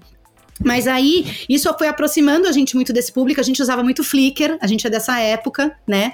E aí o escritório foi crescendo, crescendo, a gente começou a atender publicidade, ganhar muito dinheiro, e entendendo o mercado de publicidade, como eles ganhavam dinheiro e a gente não? Pera, o que, que eles fazem que a gente não faz? Aí, primeiro, diferença básica, eles tinham área de mídia. A gente não era, a gente não tinha mídia porque a gente não era agência. A gente era um escritório que entregava o trabalho e depois aquela propagação daquela ideia, a comunicação daquilo, uma agência fazia. Entregava um KV, uma agência fazia. E a gente parava ali. Então a gente ganhava por job. A gente foi percebendo que a gente ganhava por job. Então, o mundo da publicidade nos encantou, porque era assim: faz um fundo, nananã, que a gente começou a entender com a agência ganhava BV em tudo que a gente fazia. Quando eles uhum. contratavam a gente, eu tinha que pagar uma comissão para a agência. E eles vendiam a gente, às vezes, para fazer algo que eles já tinham feito em alta resolução. E aí eu pegava um designer que ganhava, a gente ganhava, sei lá, 20 mil reais para fazer um fundo de tela manchado por uma propaganda do Itaú, tô dando um exemplo. E aí, pra que, que eu vou ficar fazendo design de verdade se eu posso ganhar dinheiro fazendo isso? E a gente começou a virar uma, uma produtora. Porque é óbvio que o dinheiro enche os olhos. A gente ganhava claro 100 conto sim. por mês, galera. Claro, claro, entendeu? Eu falo pra todo mundo isso. Né? Caiu na real, caiu na realidade. Tem que se ganhar Quando... dinheiro. Para com, é. esse, com essa sofrenildo lá, sofrendo a vida toda. Tem que ganhar um dinheiro, sim, cara. Depois que tu que tá aí... cheio de dinheiro, tu pensa no que vai fazer, daí tudo bem. Ah, hum. vamos ver o que, que é aí que Exato. vai bater. Exato. E eu acho que tem que passar por isso para entender o que você quer, porque tem gente que dá, se dá super bem nesse mercado e aí, meu filho, vai ganhar dinheiro que você vai se dar muito bem. E mas o nosso, como a gente começou a ficar frustrado e triste de ter que fazer lettering do Senac, é, sabe, fundo da propaganda da Vivo. E nanana, e a gente, ah, Neo, e aí não sendo reconhecido, entrando na reunião como cocô do cavalo do bandido, o diretor de arte não apresentava pra, a gente, ninguém, nem, e aí Nem cadeira tinha, nas... tive que ficar de pé Porra, no canto. Vai, vai, vai se fuder. E enquanto isso, nas faculdades, a galera, nossa, vocês são foda, o trabalho de vocês é maravilhoso. Quando a gente foi ver, os trabalhos nossos que eram maravilhosos eram ou pra gringa ou os nossos que a gente fazia para nós mesmos. A gente falou, tem alguma coisa errada, cara. A gente não quer ser uma produtora, a gente é um escritório de design. Aí a gente falou, só que pra gente voltar a ser um escritório de design como a gente imaginou há 10 anos atrás, a gente vai precisar parar e virar o nosso canhão para cliente final. A gente não vai poder atender a agência, porque a agência nunca vai apresentar a gente. A agência sempre vai querer guardar para ninguém ter igual, uma força de obra barata e que ainda paga comissão. Agência tipo é o assim, nome. Esse é o nome. Tipo, é, é, ah, não, é agência. Olha como a gente era ingênuo. Os é, idiotas, né? E aí a gente. Na verdade, eles não, não enganaram ninguém. É, o nome deles é esse, né? Eles agenciam e ganham sobre o agenciamento, né? Então, basicamente. Ô, Léo, se eu te falar que eu nunca pensei por esse prisma, você acredita? Ah, eu imagino, claro. E eu tô com eu vontade não, de me matar eu, agora. Eu, não, não, não, não, não. Na boa, mas você tá falando uma coisa tão óbvia. É verdade, eles mesmo, cara. Eles fucking agenciam. Eles agenciam, é por eles isso que eu também... Eles não querem que você apareça, entendeu? Não, não eles agenciam. Bom, mas, eles, mas, é, mas a hipocrisia eles são bons agenciadores. É, uma boa Tudo agência bem, mas a, hipocri a, a, hipocrisia que me irritava, porque na hora H de fechar com você, era tapinha nas costas, vamos ganhar prêmio. E daí na hora de te apresentar, você era um ilustrador numa ficha técnica de 480 mil pessoas. Então, assim, né? Aí a gente começou a trabalhar para cliente final, o primeiro cliente que a gente atendeu foi a Nike, e aí, graças ao Thiago Guimarães, que era da Nike, passou pra gente um projeto do, da Nike Canarinho, que ia ser o orgulho de ser brasileiro e tal, e todas as campanhas da Nike até hoje vêm de fora, essa foi a primeira feita no Brasil. E aí a gente começou, fez, virou as 80, as 180 lojas da Nike, montei um grupo interdisciplinar, e aí nessa mesma época a gente virou sócio da Ideia Fixa, criando é toda a parte de tecnologia da ideia fixa. E aí a gente começou a ser empresário mesmo. A gente já tinha ideia fixa, a gente já tinha o coletivo, daí eu resolvi abrir a Monstro, porque a gente começou a fazer texto e conteúdo para as empresas. E aí, quando a gente viu, a gente era sócio de três empresas numa casa no Campo Belo, com 50 pessoas trabalhando, e a gente, e a cada, a cada cinco anos a gente entra numa crise nova, né? Os Sim. sócios. E aí a gente parou e falou: Meu, a gente não é agência, vamos abrir a monstro. A gente tem que dedicar um tempo para a ideia fixa. E o coletivo? Aí a gente foi para mudou para casa da Vila Mariana. Isso já era 2010, 11. E lá a gente teve uma treta homérica na sala, assim, porque a gente sempre tinha tretas de vai tomar no cu, vai você, não sei o que. A gente era tipo Sim. irmão, era péssimo. Sim. E a minha amiga, que era consultora, tava lá, tinha acabado de sair do Itaú e queria fazer um, um negócio dela. E aí tá ela virou e falou: Tá aqui o case, amiga, tá aqui o case, tu quer. Ela falou assim: amiga, preciso falar com você. Eu falei, o quê? Ela falou assim: não parecia uma reunião de trabalho, parecia que vocês estavam na grande família. Eu nunca vi um negócio desse, Vanessa. Aí eu, e eu achando que a gente estava certíssimo, afinal de contas, éramos um escritório de design de sucesso, todo mundo gostava da gente, mas todo era. de carro bom, ganhando ah, dinheiro. Não, Carro péssimo, a gente não sabia ganhar dinheiro, Léo. Esse sempre foi o problema do coletivo. A gente sempre amou os projetos, a gente já estava ganhando salário. Gastavam todo o dinheiro com gente, com tudo. Com tudo gente, Nossa. máquina, casa, Imagina, almoço. Compraram aquelas impressoras de 100 mil reais que usavam duas não, vezes. E, e pior que nem era isso. E pior que não era isso. Era cobrar mal os trabalhos pelo que a gente entregava, não controlar as horas do que a gente estava vendendo, sair do escopo e entregar algo muito melhor do que a gente tinha vendido. A gente não era comercial. Não, ninguém era de comercial. Eu, que era atendimento, me recusava a ser chamada de vendedora de comercial. Eu não queria. Aliás, até hoje eu não gosto, porque eu acho que é um outro tipo de trabalho que eu faço. Eu faço um trabalho que eu entendo muito de design, consigo explicar para o cliente numa linguagem fácil o que eu estou vendendo, entre aspas. E aí ele fala: puta, eu confio nessa pessoa, confio nessa empresa, eu vou fechar um negócio com ela. Mas, é Mas é eu comercial. Fico... É, semântica, eu... é um problema de semântica, cara, mas isso aí... É um problema, aí... eu vou tratar com a dona Rosilda, minha psicóloga, Léo, não vai resolver nesse podcast. Totalmente, acho que tu deve, inclusive eu vou mandar um e-mail aqui pra ela, que eu tenho o e-mail dela, eu vou pedir na próxima reunião pra vocês tocarem nesse assunto, sobre o lance da semântica Ai. da palavra comercial. Mas segue. Não, e, e, aí a gente. Aí ela veio, ela fez um trabalho é, inicialmente era voltado para o marketing, assim, para nossa. como a gente ia se posicionar para conseguir ganhar mais dinheiro. Aí a gente entrou numa crise, porque como ela era de banco, era muito objetivo. Design gráfico, né? É como se a gente prototipasse a nossa entrega. Então a gente ficou meio na noia. Mas, logo quando ela entrou, é, a, gente, a gente teve um atraso de um pagamento da Ambev por causa de uma troca, uma troca de sistema. Eles pagam em 120 dias, para quem não sabe. E a gente, como uma empresa pequena, média, um fluxo de caixa que quebra em 200, 350 mil reais, você quebra a empresa. E a gente quase quebrou. E a gente não conseguia pedir empréstimo, porque no Brasil, para esse tipo de valor, gente, deixa eu dar um toque, não funciona. Então você vai procurar o direto e é, você fala, ah, vou lá no BNDES. Liguei pro BNDES, dá uma puta de uma ingenuidade para pedir 200 mil reais. E o cara virou e falou: olha, o BNDES direto é só a partir de 10 milhões. Eu falei para ele: com 10 milhões eu fujo do país, eu não preciso de, de, de 200 mil. 10 que milhões? O que, que eu quero com o design, eu quero, cara? Eu quero 200 mil pra cobrir minha folha de pagamento. Eu não quero 100 milhões de reais. É, mas é um e gap, aí, né? É um gap gigante. E aí ele falou: então você tem que falar com a sua agência. Aí você vai falar no banco, os 200, quando você pede empréstimo no Banco do Brasil, vira 400. 400. Você vai pedir no Santander, vira 500. Você vai pedir no Itaú, vira 600. É. E aí eu falei, gente, a gente vai se enfiar num buraco. E a gente que é super conservador, cagão, que nem tinha nada, não entendia nada de finança, tinha, a gente sempre teve um financeiro. Aí eu virei e falei, ó, primeiro a gente precisa aprender a entender disso. Aí falei com a Pri, ela falou, para o marketing, eu vou ajudar vocês a entenderem de dinheiro. E aí prestou uma consultoria de um ano pra gente, a minha cabeça virou 100%. Eu falei, já entendi, é isso começamos a melhorar, pagamos as dívidas, pedi um empréstimo para minha mãe, que a minha mãe estava tirando o dinheiro da aposentadoria para outra conta. Ela me deu exatamente 200, eu paguei um juros de 2% para ela. Devolvemos o dinheiro e resolvemos a nossa vida financeira, contratamos um financeiro novo. A gente foi mudando Cada sócio tinha um papel na gestão, porque antes os quatro decidiam tudo juntos, da contratação ao papel higiênico. Era tudo a mesma coisa, daí mudou. Cada sócio, eu cuidava de novos negócios de administração e atendimento. O Marcelo e o Fábio, o, Mar, o Fábio de tecnologia, Davi ilustração, Marcelo design gráfico. Pá, Okay. Aí, veio a aí veio a segunda consultoria que a gente está hoje, né? Esse podcast vai durar três horas, que é uma que é a da, que a gente contratou a, a Target Steel, que é uma empresa que é o Danilo, que atende a gente, que faz design organizacional. Então, o coletivo hoje mudou completamente o modelo de gestão. A gente trabalha em círculos, os círculos têm elos internos e externos, o sócio não tem papel de, de sócio na gestão, a gente não pode ter papel de liderança, não existe liderança, as pessoas têm voz ativa, consegue entrar em reuniões que tem um facilitador organizando a reunião e a pessoa traz uma atenção para a reunião para ela ter lugar de fala, independente do que ela é. Os círculos não dependem só de design gráfico, de digital e tal, então as pessoas elas se misturam com relação a isso. É incrível. Eu vou até deixar o link depois da nosso favor, modelo para você poder dele. divulgar. Danilo, da Target Till.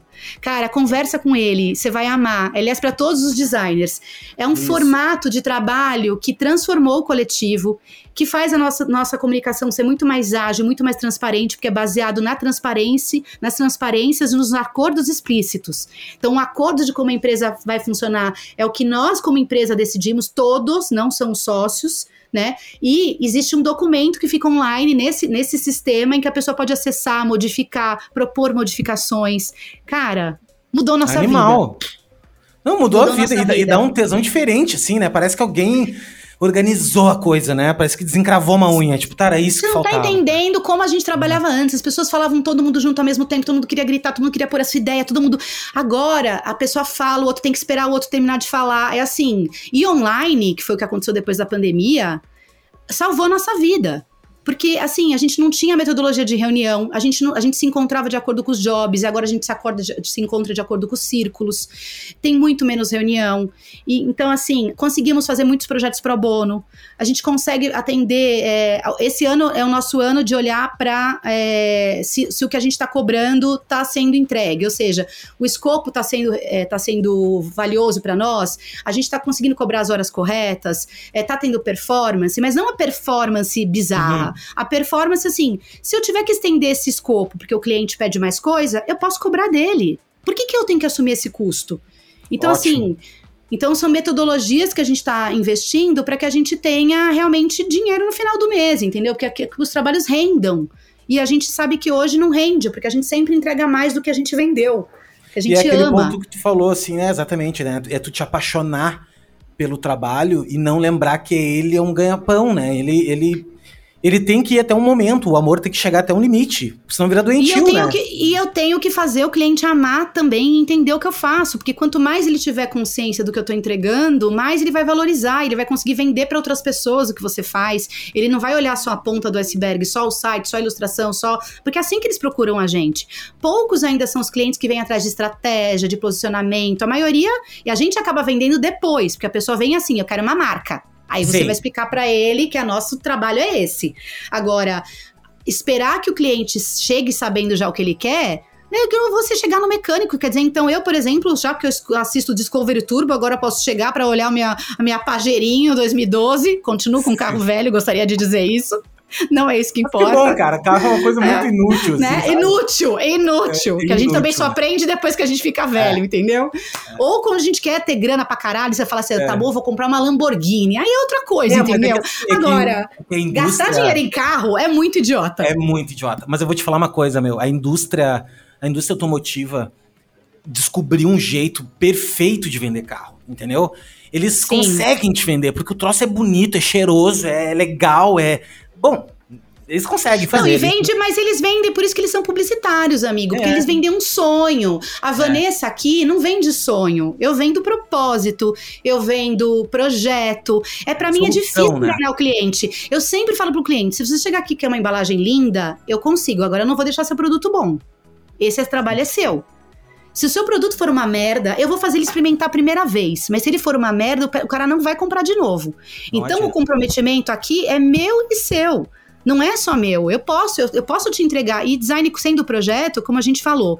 De repente o cara pede uma linguagem, eu consigo chegar no resultado que ele quer, eu posso chamar alguém para me ajudar. Outro dia a gente fez fazer um trabalho para Colorado e tinha um design de uma tipografia super vernacular, que é aquela coisa bem de uhum. é, caminhão, sabe? Com aquela coisa no pincel. Uhum. Eu falei, meu, vamos chamar o Felipe Grimaldi. A gente não faz isso. A gente vai fazer, vai ficar fake. Vai ficar tosco. Vamos convencer o cliente que ele precisa chamar um cara true, que faz esse trabalho em parede, que é um muralista e que cobra um valor super justo para fazer uma, uma, uma garrafa, uma cerveja da Ambev. Então eu acho que é isso que o designer tem, que também é muito generoso, que eu apresentei o, o Felipe Grimaldi para o cliente. Se hoje o cliente quiser chamar ele direto, ele pode chamar.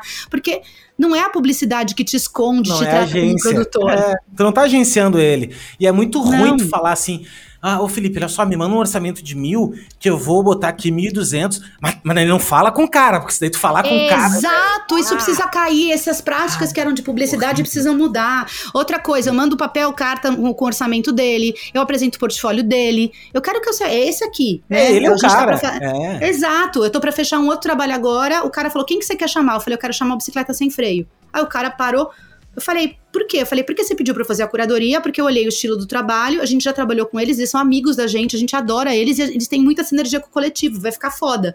Ah, mas não sei se o cliente vai ter pra pagar. Eu falei, meu, eu vou te achar outros. Tem o Crédito Jesus, tem vários caras foda. A gente uhum. vai apresentar os portfólios, você me escolhe qual que você quer, mas a gente vai trabalhar com esses caras. E não atravessa, porque eu não vou aceitar comissão. Eles têm a uhum. nota deles, entendeu? Se eles quis, você quer negociar, você negocia com eles o preço deles. E sabe, tem que deixar Se é pra pagar essa, em 120, avisa ele que tu vai pagar em 120. Exatamente. Não é comigo. E se eu for é. receber o valor deles em 120, eu vou cobrar uns juros em cima, eu vou deixar isso muito claro, porque eu vou pegar do banco para é. pagar o cara. Exato. Entendeu? Exatamente. É isso. Isso é negócio, meu. Isso é pensar Exato. em negócio, né? Mas a gente demora para aprender isso, né? demora. né? Mas sabe por que quando tu começa a entender, quando tu fica mais velho, que tu começa a entender a finitude da tua vida. Quando tu começa a entender o seguinte, cara, eu tô com 40 anos, meu. Porra, isso. Eu não, eu não isso. tenho ainda o um milhão lá ainda que eu tinha, que era pra me ter já. E não é nem pra gastar um milhão, é pra mim, meu, eu vou ficar velho, vou fazer o quê? Vou ficar que nem meu pai. Eu sei porque meu pai também não, ainda não faleceu.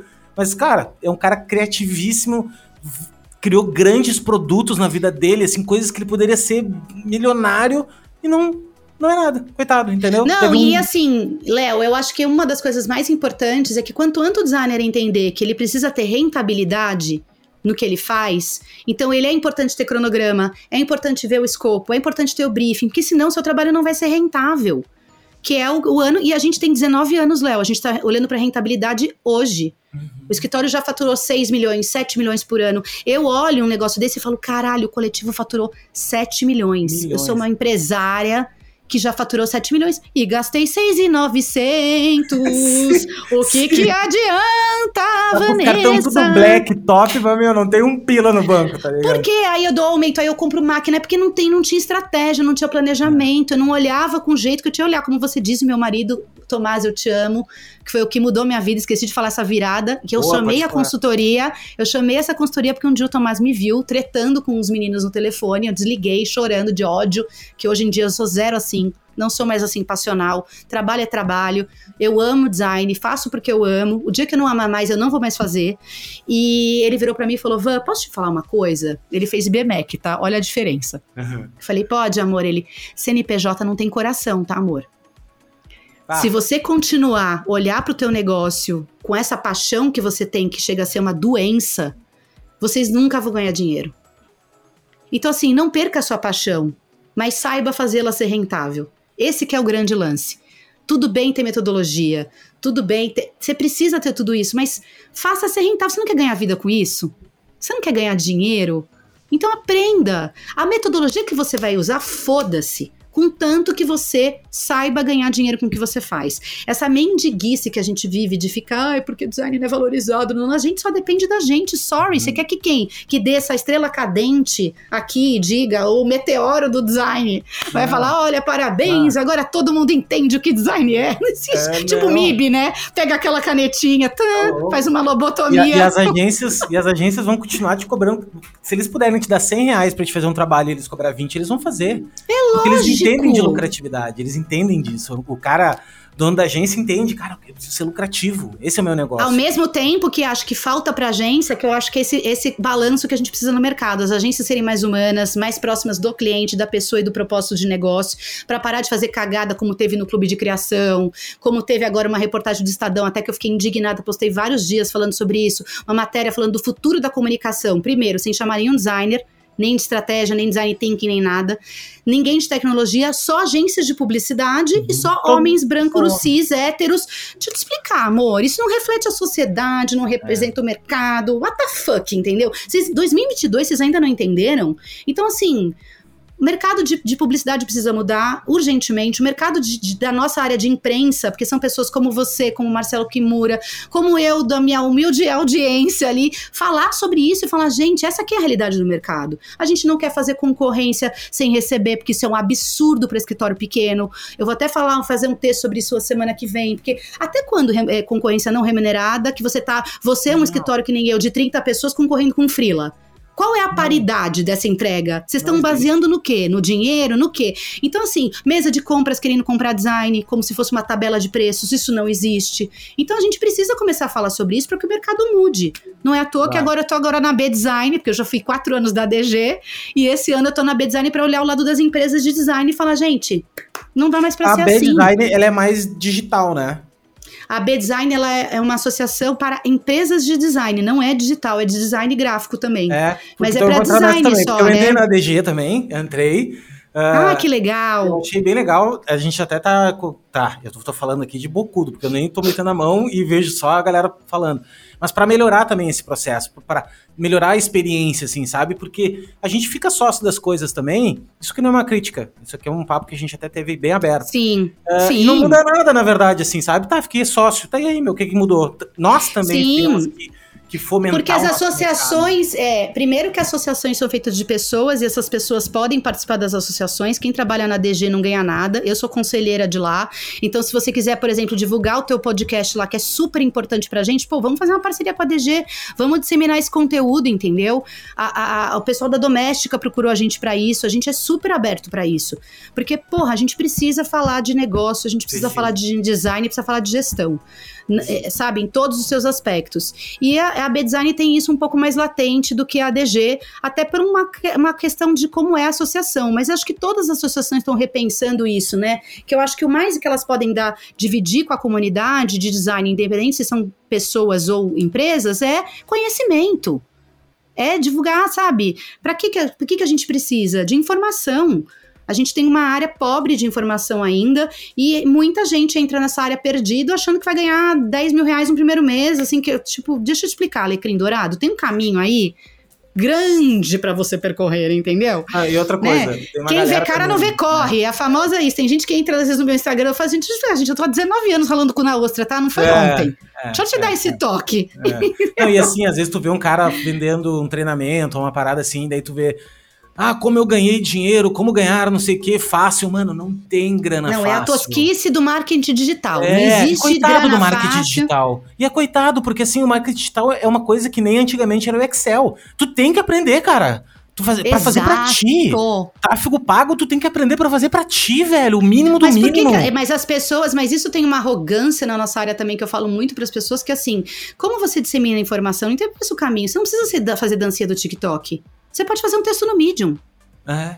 É. Você pode fazer um post falando sobre uma coisa interessante e usar, pode colocar o seu portfólio, pode abrir um canal com o teu portfólio no Behance e no Instagram.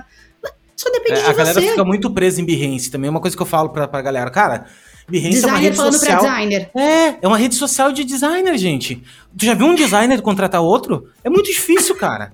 Então, assim, caiu na real, cara. Vai fazer um site Fica pessoal todo, Era o antigo Flickr, todo mundo babando água, é, pra si próprio. E o cara e fudido aí, no calorão. É. Exatamente, Léo, falou é. tudo. Não, então, Nossa, Léo, falei uma hora e quarenta. Você vai ter muito, muito conteúdo. Tem bastante coisa. Tem uma hora e vinte pra mim, tá aqui. Tá uma hora e quarenta pra ti. Ah, tá. Tá, é não, é porque acho que a gente tava falando antes. É, é, 20 minutos. Não, mas assim, pra, uh, não pra encerrar, não quero encerrar, mas assim, uh, agora eu já entendi todo, todo o, o, a trajetória que chegou até aqui. Mas tô olhando para ti hoje, tá? Eu vou, eu vou reformular a pergunta, que eu sempre fazia aquela pergunta que, que eu achava que era legal, que é com a tua idade que tu tem hoje, com a experiência que tu tem hoje, o que que tu falaria lá pra menina que entrou na faculdade, tanana, tanana. Só que isso não faz muito sentido, porque todos os erros que tu cometeu na, durante a tua vida foi o que te fez vir até aqui. Então, Tanto que a gente tem uma palestra do coletivo que chama Nós Falhamos. É, tipo, é, realmente, falhar, falhar faz parte, velho. Tá, tá massa. Eu Como adoro é quando é errado. Sem falhar? É, não existe. Mas assim, eu queria que tu desse pra galera que tá escutando uh, o conselho da tia, que é assim, ó. O que, que não fazer pra, tipo, velho. Aliás, não é o que fazer ou o que não fazer, mas assim, quais são as coisas que tu deve prestar atenção desde o início, né? Que nem aquela coisa ali, tipo, ah, meu software. Velho, tá, software é legal, tu tem que dominar software. Mas, pô, aprender gestão é uma coisa legal também né? E no site do Sebrae Sim. lá e aprender a fazer uma planilha de custo é legal também. Quais são as coisas Sim. que tu olha, hoje tu elenca como fundamentais no dia de hoje, né? Em 2022? Eu acho que, primeiro de tudo, eu acho que é o que a gente falou no começo, que design é projeto. Então não adianta você entender design, mesmo que você queira ter um negócio, trabalhar em um lugar, sem entender todas as etapas do design. Então, desde elaborar um briefing, saber apresentar um trabalho, que é uma coisa bizarra, quantos designers não conseguem entrar numa call e apresentar um layout? Eu já tive isso de vários. Meu, você não executou? Você não teve uma linha de raciocínio? Como é que você não consegue botar isso para fora para que as pessoas entendam o que você fez? E para mim isso é inacreditável. Isso é uma das coisas. Segundo, é entender que o mundo, que hoje o design é muito mais do que gráfico. Hoje a gente está falando de design, de entremeio, o design é digital, design é de experiência, o design é gráfico. Então, assim, é muito como você disse, qual que é a dor desse cliente? O que, que ele precisa de mim? É para esse lugar que você tem que olhar. Então, parar de tratar o design como matérias independentes. Ele, ele é uma coisa só, e aí você tem que ter ao, aos poucos os conhecimentos para poder acionando e sabendo que você é melhor naquilo, né? Então, assim, a terceira coisa que eu acho importante é a gestão, com toda certeza, porque se você não for gestão de negócio, tem a gestão de carreira. Você precisa saber de dinheiro, você precisa entender falar de financeiro. Hoje tem milhares de canais, Nath Finanças, tem vários conteúdos interessantes para você entender o básico do que fazer com seu dinheiro, como ganhar seu dinheiro, como se valorizar. E o quinto que eu acho mais importante que é atemporal é cuide do seu portfólio. Fazer trabalho só comercial, é, ele não vai te levar a nada a não ser que seja só pira. Eu acho que fazer trabalho para você, principalmente as pessoas que gostam, por exemplo, de trabalhos no estilo do coletivo, Porto Rocha, as Minas da Motora, é, né, a, própria Tati, a Future Band, que você olha aqueles, aqueles cases e você fala, caralho, deu muito trabalho para chegar ali. Então, assim, faça trabalho para você. Outra coisa super importante que eu, que eu, que eu acho né, é, hoje é não existe designer que não olhe para a parte social o design ele é uma ferramenta política. Então você não conseguir, né, inclusive sigam, sigam o design ativista que tem conteúdos incríveis, o, a ideia fixa, né, e o coletivo participaram da criação do design ativista com o Media Ninja, então é um projeto que a gente tem muito orgulho. E é olhar para esse lugar e falar assim, o que eu estou fazendo? Está fazendo alguma diferença para a sociedade? De qualquer maneira, eu não quero vender uma mentira, eu quero vender algo que. Então, olhar para um trabalho e ver se ele tem representatividade. Se você está falando para um trabalho, por exemplo, que vai acionar. A, a, a, você vai fazer um trabalho LGBTQI, se tem essas pessoas nessa, na sua equipe, se não tiver, chame para participar. O lugar de fala é realmente muito importante para que a gente tenha uma sociedade mais justa. Ter noção de classe social, que é um problema no Brasil, que é a desigualdade. Então, não chegar. Outro dia, um cliente me brifou assim: olha, eu quero fazer um projeto mais para classe C, mas tem que ser, não pode ser tão bonito, porque senão eles não entendem. Saiba retrucar um tipo de briefing desse, explicando para o seu cliente o que é ter essa noção dessa classe social, de como é importante para a marca se posicionar dessa maneira. Enfim, poderia ficar falando aqui uns 40 ah, minutos. Ah, até demais, mas... Valência, até demais, ah, cara. É, obrigada, Léo. Falou demais mesmo, ganhou um amigão. Eu, eu vou ser teu amigo, ah, apesar que tu não queira ser meu amigo. Eu sou aqueles amigos que chegam na casa dos outros, né? Oi, tudo bom? Vim te visitar, quero ser teu amigo, o que eu posso te ajudar? E foi um papo, meu, tá louco, aula, aula demais. E, e agora tu estava falando o lance de cuidar do portfólio, e eu me lembrei que eu me dei conta, eu quando bateu nisso, antes da pandemia, me deu um crash na cabeça e eu resolvi ir para lado da educação. Não foi do nada, eu sempre gostei da, da educação, já tive projeto social e tal, mas eu nunca me senti preparado para isso, sabe? Quando tem aquele aquela sentimentinho de, ai, não, mas eu não sei o suficiente e tal. E, mas mudei totalmente. E na hora do portfólio, que ah, fazer portfólio só por dinheiro. E se eu pensando, né? Se fosse ainda que tu estivesse ganhando muito dinheiro, tipo assim, tá, meu, eu tô fazendo aqui bula de remédio, mas tô ganhando 100 mil reais em cada bula, tudo bem. Que daí daqui a um ano tu tá com uma puta grana. Mas Sim. não. Tu tá fazendo umas merda nos portfólios aí. Pra ganhar, pra ganhar 50 reais. Pra ganhar 50 pila, que é o pior é ainda. Nem dinheiro é tu tá ganhando. Né? Não dá nem é pra dizer isso. assim, ah, tô fazendo só por dinheiro. Não, não, não, nem, nem por dinheiro tu tá fazendo. Você está fazendo por uma micharia. Então, trabalhar com projetos estratégicos é muito fundamental. Para é montar o seu portfólio. Então, o coletivo dá dicas, por exemplo. O coletivo faz trabalho para o Spotify, a gente fez a capa do mano a mano.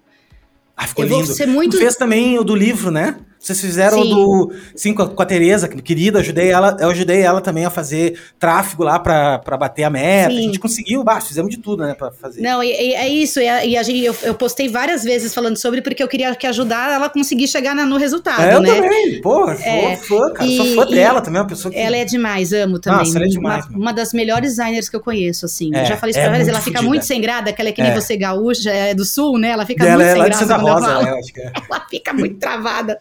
Mas eu amo ela. É. É, e aí eu acho que assim, o, a questão da, da, da, Você me perguntou o negócio da grana, né? Grana versus portfólio. Não, é, do, do, tipo assim que às vezes tu fica, ah, não, mas eu estou fazendo isso aqui por dinheiro. Tá, meu, mas que dinheiro ah, que é lembrei a dica que eu ia dar. Então, o que, que o coletivo faz? Quando o Spotify, por exemplo, hoje, se eu for pensar em, em, se esse dinheiro vale a pena, né? Se esse valor vale, não vale. Mas quando veio o briefing, você vai fazer a capa do, do, mano, do mano a mano, a gente parou e falou assim: esse é um trabalho estratégico. Ele não é para ganhar dinheiro. Eu fiz questão de falar pro Spotify, gente, isso tá muito abaixo do que a gente cobra. Vocês precisam. Não se acostumem. É, olhem para. A, porque, ah, o trabalho vem tabelado dos Estados Unidos, o valor é tabelado. Eu falei, não interessa, é baixo. A repercussão que vai ter esse podcast pro que vocês estão pagando pela identidade visual é muito ruim. Vocês precisam aumentar esse FII que vocês pagam para os escritórios de design e para os designers. Então eu fiz questão de me posicionar. Mas por que, que a gente fez? Porque a gente já feito calcinha larga, a gente tinha entendido que era uma nova mídia que a gente queria aprender. Agora a gente vai fazer um site para o Spotify. Por quê? Porque às vezes você precisa entrar nesse cliente e precisa deixar ele te conhecer. Agora, fazer pro carinha do Zezinho das Cores, que vai te tratar mal, que não entende o que é design, vai te pagar mal. Pra quê? É. Não, cobra o valor correto. Veja se vai ter retorno esse trabalho para você, senão não faz. Ou faz e fictício, eu, né? Faz, a, a, faz drop ti. my mic e encerro esse podcast. Oh. e tenho dito, larga. Exatamente. Você pode colocar um sonzinho aí de drop é, the não, mic. Deixa comigo, eu vou fazer. Vanessa, obrigado, cara. Obrigado de coração. Olha, uh, e eu achei, só para deixar claro, tá? Quando eu mandei, quando eu quis falar com a Vanessa, veio uma secretária, eu falei com a secretária dela, chiquérrima, de, assim, indiana secretária, não, tô brincando, querida, mas eu imaginei já que é toda essa questão, agora tô falando dessa questão de processo, de, de organização e tudo mais, tu é uma pessoa super expansiva, uma pessoa mega criativa, então eu imagino que tem que ter alguém anotando para ti algumas eu coisas. Eu sou horrível tipo... de gestão pessoal, gente. É, São três então... empresas, eu fico muito louca. Ah, não, total. E o tempo é muito curto. O tempo, o tempo inicia de e dia. E eu marco reunião uma em cima da outra, uhum. e eu marco 15 por dia, e ela fala: você vai morrer, eu não posso deixar é. isso acontecer. Ela é minha fada madrinha, Lili. Total, é maravilhoso isso.